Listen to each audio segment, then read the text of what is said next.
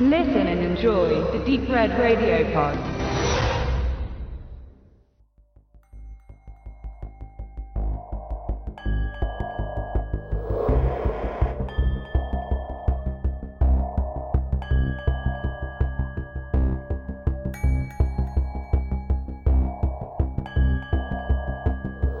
Herzlich willkommen bei Wicked Cinema, dein auditiver Filmführer durch die Welten des hammeresken Horrors, namenloser Schrecken und nervenzerfetzender Grauen. Hier auf Deep Red Radio.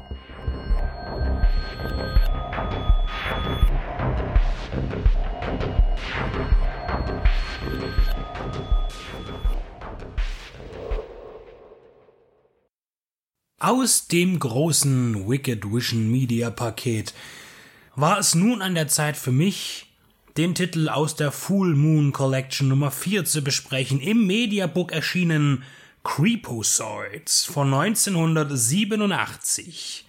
Auf den habe ich mich ja, ja, besonders gefreut, weil ich diesen Film eigentlich schon ziemlich lange in meiner Sammlung habe, und zwar als VHS aus den Niederlanden auf Englisch mit niederländischen Untertiteln in magerer Bild- und Tonqualität. Und nun hatte ich mich gefreut, dieses Werk einmal in einer vernünftigen Aufmachung zu sehen und nach einer anständigen Restauration. Wie es nicht unüblich ist, begrüßt uns Charles Band persönlich in einem anderthalbminütigen Vorwort, bevor man das Menü startet.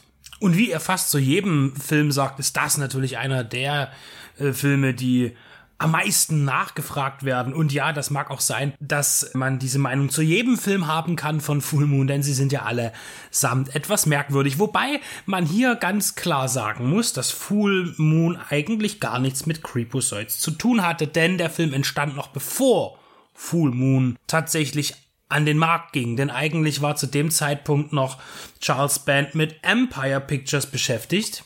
Und Creepozoids wurde auch hier nicht von Empire, sondern von Titan Productions produziert, aber auch natürlich unter der Führung von Charles Band. Regie führte David de Courteau, das ist äh, einer, der ziemlich viel zu bieten hat als Regisseur, also zumindest auf dem Papier, äh, hat dutzendweise äh, Fernseh-B-Genre-Ware inszeniert in den letzten Jahren, teilweise fünf, sechs Filme pro Jahr und in den Anfangszeiten seiner Karriere war er auch häufiger für Charles Band tätig gewesen.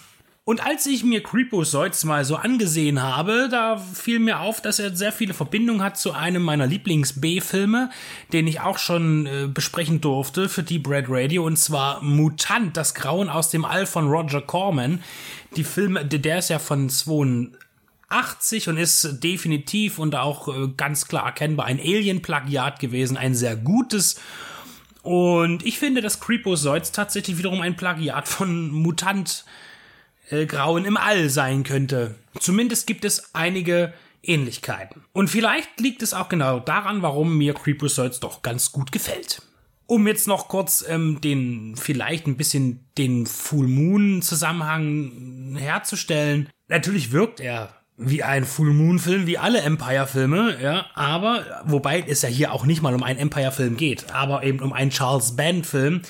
Allerdings gibt es hier, äh, wie man das eigentlich gewohnt ist, Bonusmaterial äh, in den Collections gibt es jetzt hier nicht in dem großen Maße, weil es einfach vielleicht auch nichts groß gab. Äh, natürlich gibt es einen Audiokommentar mit dem Regisseur, aber das Hauptaugenmerk, und das finde ich ganz schön, ist, dass man hier einfach dann, weil man wer mutmaßlich nichts zur Verfügung hatte, einen Bonusfilm draufpackt. Und zwar einen Full Moon Film, der einer der ersten sogar, und zwar Shadow Zone.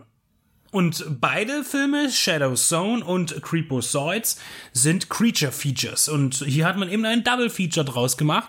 Und deshalb finde ich, ist das auch eine lohnende Sache. Aber wir kommen zu Creepozoids. Ein Film, der eine interessante, ja, Zukunft voraussagt, gesehen aus dem Jahre 87, denn bereits fünf Jahre später kündigt man hier den ganz großen Dritten Weltkrieg an und die totale Verwüstung der Erde durch einen nuklearen Holocaust.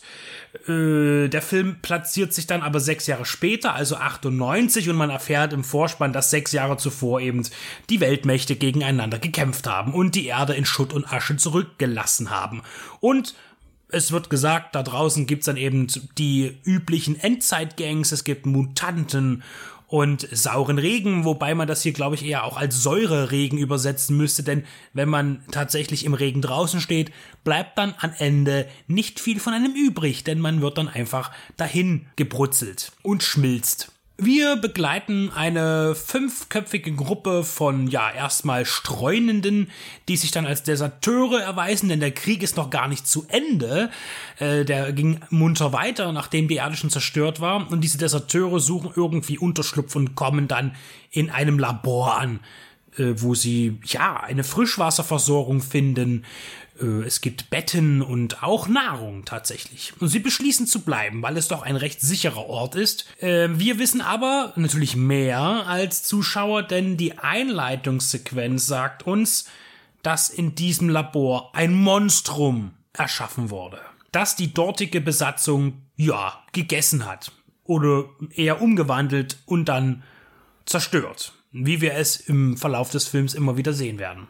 Und jetzt kommen wir auch schon wieder so ein bisschen zu äh, Mutant, denn es ist unfair, aber aus der langjährigen Erfahrung als B-Filmgucker, also der guten B-Filme aus den 70er und 80er Jahren, vor allen Dingen aus den 80er Jahren, sieht man Frauen, die in solchen Filmen mitwirken, sofort an, welche sich ausziehen wird. Und schwupps hat man es gerade so gedacht, duscht sie schon in einer Soft-Sex-Szene äh, mit einem Begleiter.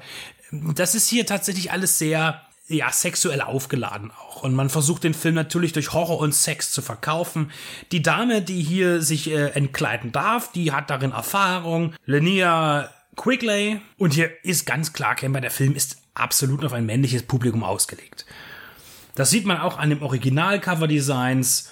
Äh, da sind die Frauen eben auch in hervorragenden, aufgefetzten Kleidern zu betrachten und so geformt, wie mutmaßlich die Industrie glaubt, dass Männer wollen, dass Frauen aussehen. So, nun heißt es also, wir bleiben vor Ort, wir versuchen durchzukommen, aber natürlich passiert irgendwas, denn das Monster ist natürlich nicht weg und beginnt eben auch das frivole Treiben oder auch das Züchtige, denn wir haben natürlich auch den Gegensatz, die züchtige Dame, die sich wahrhaft in einen der Männer verliebt. Also man, man versucht ja auch immer wieder inter, Interaktionen zu erschaffen und äh, ja auch vielleicht sogar so etwas wie Relief auf die Charaktere zu, zu werfen. Aber das funktioniert natürlich nicht, weil immer wieder zwischendurch stören halt völlig bescheuerte Dialoge und Monster. Und das ist hier sehr vielfältig, denn wir haben einmal ein großes Monster, ein böses großes Monster, das tatsächlich wiederum anmutet wie eine Mischung aus dem tatsächlichen Alien von Giga, dann natürlich auch in der Abklatschvariante von Mutant, von Roger Corman und letztlich auch von Xtro, finde ich. Also ein Mischmasch an Designs, die hier in dem Riesenmonster kulminieren. Das tritt dann am Anfang natürlich, wie man das kennt, immer sehr, sehr schemenhaft auf. Es taucht mal aus dem Dunkel aus, man sieht mal eine Pranke und wie es einem eine wischt. Aber wir bekommen das Monster auch komplett zu sehen. Und dann gibt es aber auch noch Riesenratten. Ich liebe Riesenratten. Riesenratten sind toll. Und äh, auch die tauchen hier auf.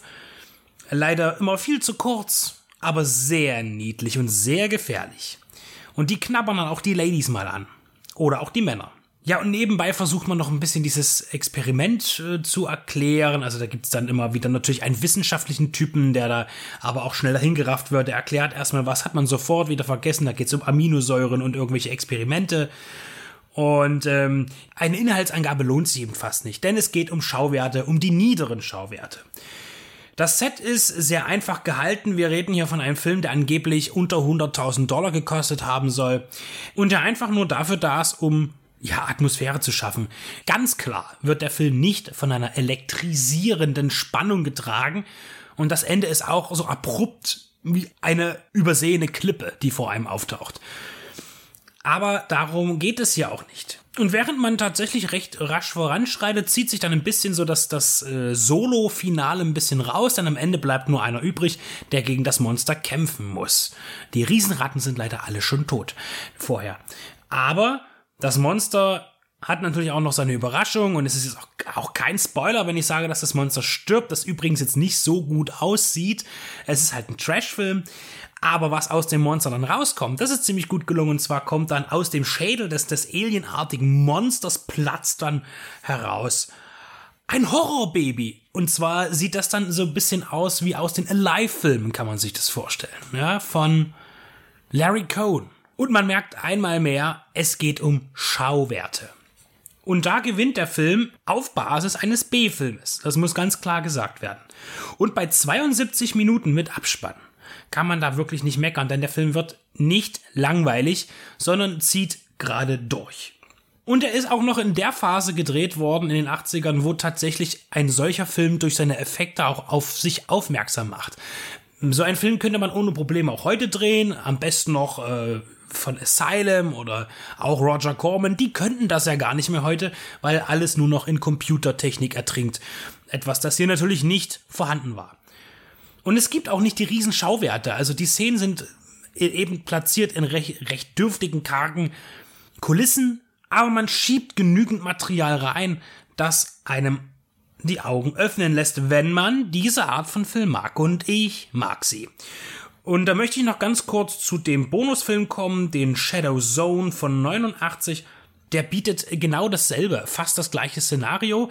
Hier aber natürlich mit einer Oscar-Preisträgerin. Was hat Louis Fletcher damals nur geritten? Ich hatte schon gesagt, bei Best of the Best hat sie ja auch mitgespielt in einer Zwei-Minuten-Szene. Hier hat sie eine Hauptrolle unglaublich, wenn man überlegt, äh, wo man diese Frau schon überall gesehen hat. Aber sie war scheinbar offen für alles oder musste es sein. Jedenfalls Louis Fletcher in Shadow Zone kämpft auch gegen Creatures in einem unterirdischen Labor, die der Besatzung an die Wäsche wollen.